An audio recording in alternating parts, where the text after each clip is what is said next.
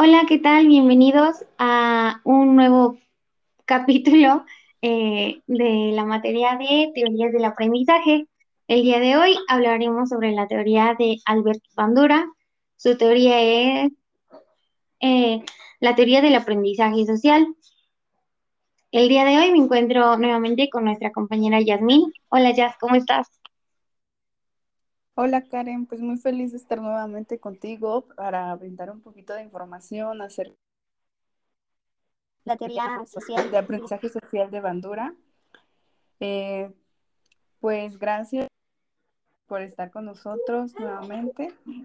Pues primero, pues, ¿qué dices Karen si empezamos como a decir quién es Albert Bandura? Sí, claro. Pues mira, Albert Bandura eh, fue un psicólogo pedagogo eh, de nacionalidad ucraniense y canadiense. Este, nació en 1925 y murió en el 2021. Ejerció como profesor en Stanford.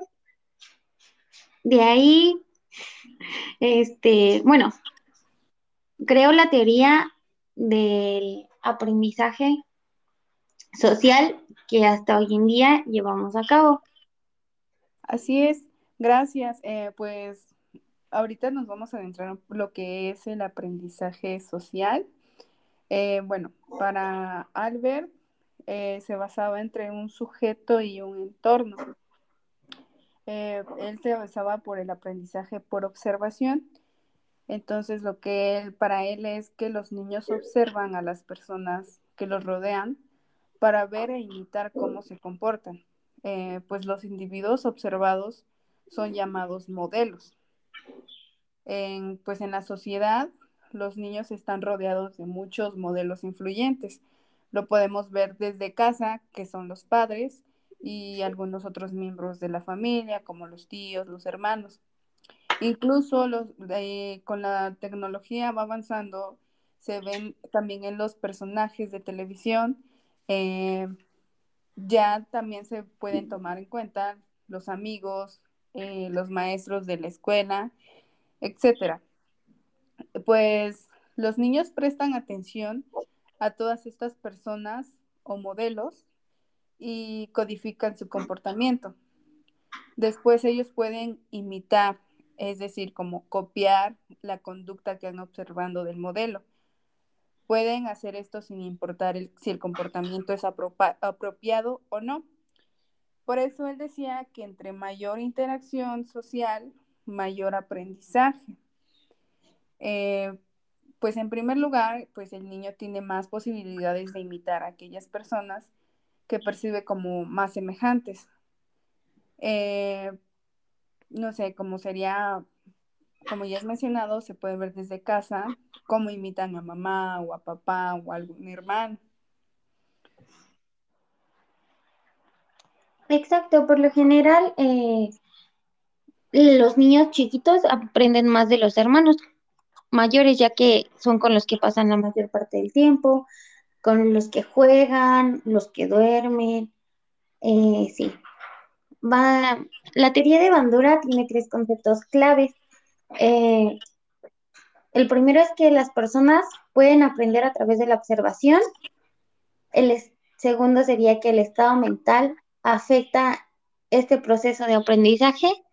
Y por último, que solo porque se aprendió algo no significa que esto resulte en un cambio del comportamiento en la persona. Em, bueno, ya mencionaste lo de la observación. Aprendemos mediante observación. Eh, eh, o imitación. Eh, el estado mental eh, se refiere a que puede cambiar tu manera de ver las cosas o la manera con la que haces las cosas. Se refiere más a la actitud con la que empiezas a hacer las cosas. Y el tercero se refiere a, a que no porque hayas visto algo malo, ya significa que lo vas a hacer malo. Mm, un ejemplo podría ser cuando los niños ven caricaturas o cosas así, donde ven acciones donde se están peleando o contestando o aventando las cosas, no por haberlo visto significa que ya van a hacerlo. O no por haberlo hecho una vez significa que ya va a ser su conducta fija. Sí, incluso no, no toman como todas los, las conductas para imitar. Eh, para eso ellos tienen como cierto tipo de interés a qué es lo que quieren pues mm, observar e imitar. Para esto pues hay que adentrarnos un poquito de, de investigación de Bandura, que él propuso cuatro principios, cuatro principios de aprendizaje social, que son la atención, la retención, la reproducción y la motivación. Uh, Karen, ¿podrías contarnos un poquito acerca de la atención y la retención? Sí, claro. Mm, Bandura decía de la Bandura decía acerca de la atención que era necesario estar enfocado, especialmente en los niños. Si ven algo novedoso diferente, es más probable que presten atención. Les llaman la atención todas las cosas nuevas. Eh, son muy curiosos e insistentes. Hasta que no ven qué es, no lo dejan. La retención, por otra parte, sería interla, interla, ay, perdón, internalizar la información que acaban de aprender y almacenarla como recuerdo. Um, hacer, suya la, hacer suyo el conocimiento para tenerlo claro, ya no olvidarlo y posteriormente utilizarlo en las veces que sean necesarias. Esto lo podemos, bueno, un ejemplo que se me ocurre es cuando los niños empiezan a, a vestirse por, sí, por ellos mismos, cuando empiezan a meterse el pantalón solitos o la playera. Es algo que al principio les cuesta trabajo, pero es una actividad que ya no se les olvida. Sí, de ahí. Ay, perdón. De ahí vendría la reproducción y la motivación. ¿Nos explicas un poquito más? Sí, claro, con gusto. Pues ya en, el, en la reproducción se pone en marcha pues la conducta, eh, pues la persona debe ser capaz de imitar ese comportamiento. Eh, no es necesariamente igual al, al, de que se va a, a imitar, pero sí lo lleva a cabo como tal. Pues se lleva, debe ser capaz de imitar ese comportamiento.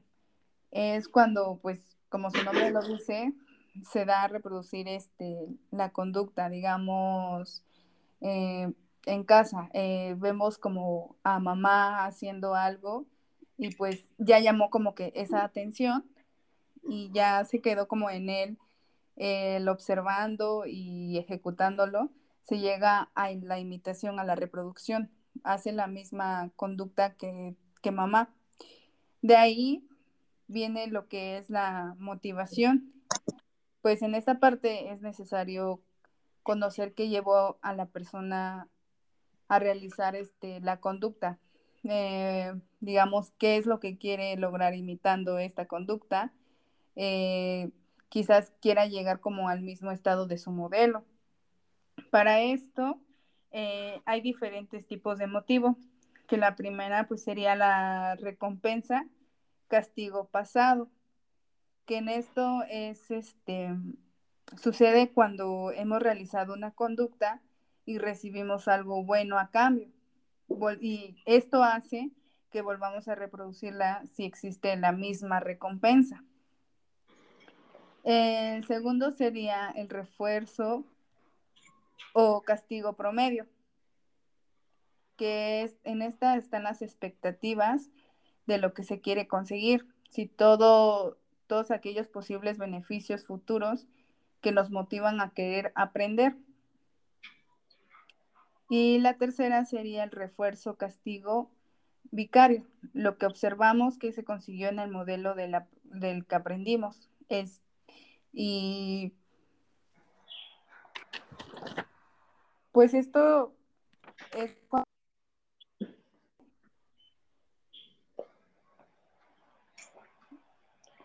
en las etapas de,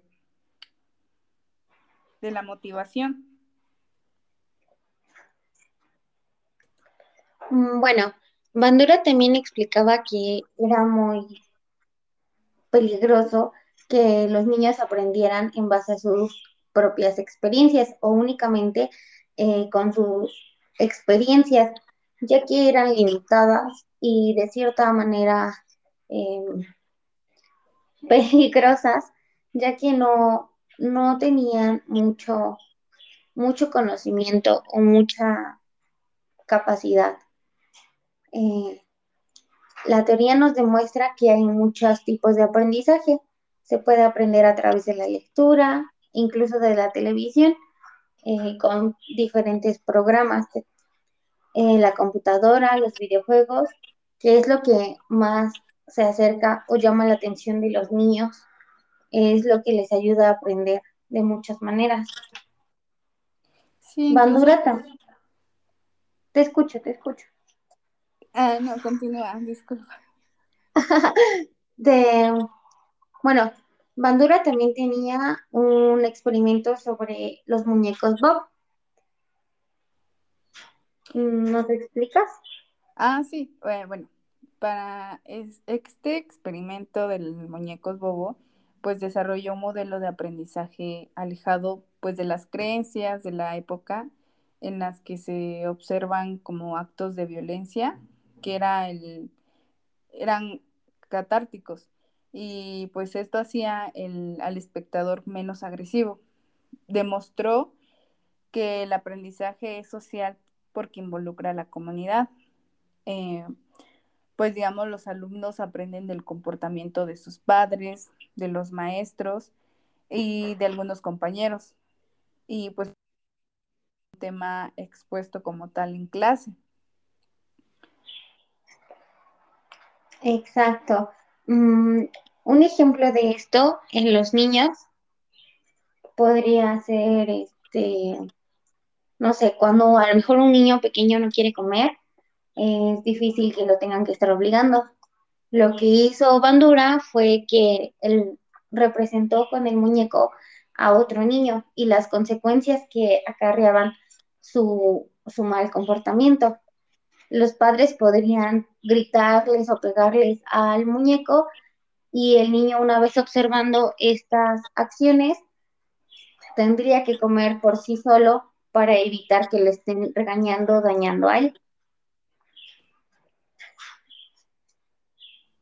Así puede ser en la escuela y con muchas otras características. El aprendizaje en la escuela no solo es teórico, necesitan en todas, en todas las materias y en todos los grados, necesitan ejemplos para que se pueda aprender mejor la, la teoría. Mm, en matemáticas, pues no solo te enseñan los números, están las cuentas. En español no solo te enseñan el abecedario, está, está la lectura, entre otras cosas. Así es, pues esto fue, eh, ha sido un poco de la información de acerca del aprendizaje social de Bandura. Eh, para nosotras ha sido un gusto poder brindarles este poco conocimiento, ya que pues hay mucho más por, por aprender, por conocer, no solamente pues en esta teoría, eh, esperamos que pues les haya sido útil y les haya gustado. No sé, Karen, si quieras agregar algo más. Nada, solo, bueno, darle las gracias por estarnos acompañando eh, el día de hoy. Esperemos que les sirva un poquito lo, lo que vimos acerca de la teoría. Intentamos abarcar los, los puntos más importantes. Y pues nada. Así es, pues sería un gusto seguir este, haciendo más podcasts. Los estaríamos viendo en nuestros siguientes episodios. Así es.